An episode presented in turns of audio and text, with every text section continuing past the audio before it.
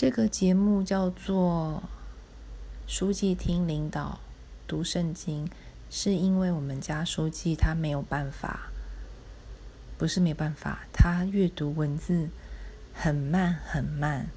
然后他又喜欢听我的声音，所以我们我决定用这种方式，每天